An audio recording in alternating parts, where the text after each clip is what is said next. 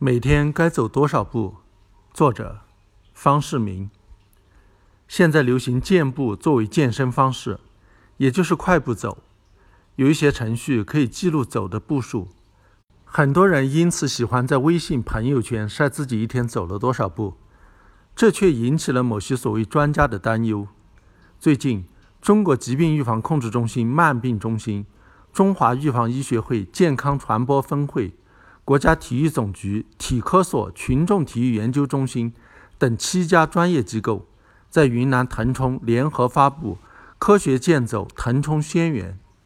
对于朋友圈中动辄两三万步的运动量，宣言发布相关提示：过度健走可能造成腿部关节的慢性劳损，应避免大运动量的进行单一方式的锻炼。他们的建议是。对于仅以步行作为运动方式的普通成年人，每日步行总量八千到一万三千步，其中健走五千到八千步，日常生活约三千到五千步。这些部门名头听上去很权威，他们的说法有科学依据吗？是不是每天健走超过了八千步就会伤害身体呢？我们来跟国外相关机构的建议做个对比。美国疾病预防控制中心。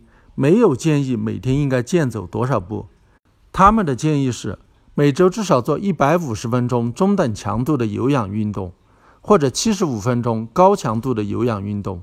另外，还要有两天以上做肌肉增强运动。中等强度的有氧运动就包括健走。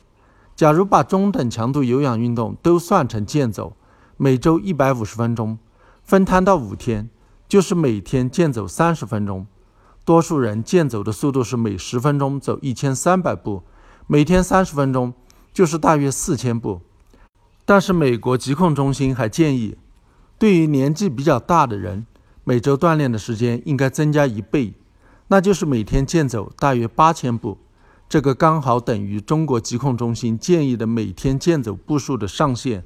我怀疑中国疾控中心的建议就是从美国疾控中心的建议转换来的。但是理会错了美国疾控中心的意思。美国疾控中心建议的是下限，不是上限。事实上，美国疾控中心还建议，如果每周运动时间超过三百分钟，对身体的锻炼效果会更好，时间越长，效果越好。它并没有规定运动时间的上限。也就是说，如果每天健走八千步以上，对身体的锻炼效果会更好，走的步数越多。效果越好。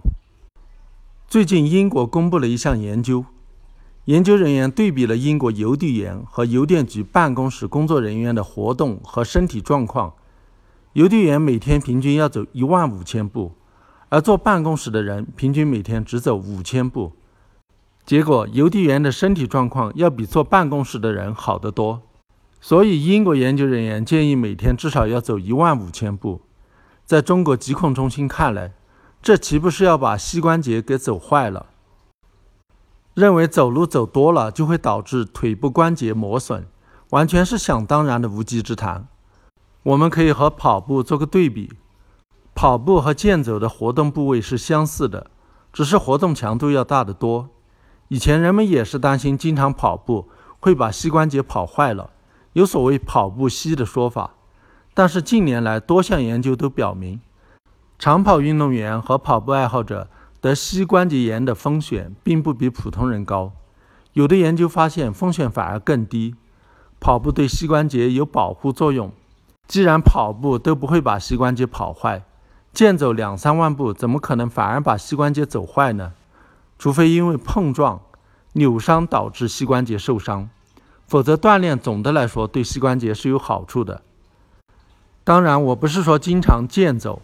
跑步的人就不会得膝关节炎，膝关节炎非常常见。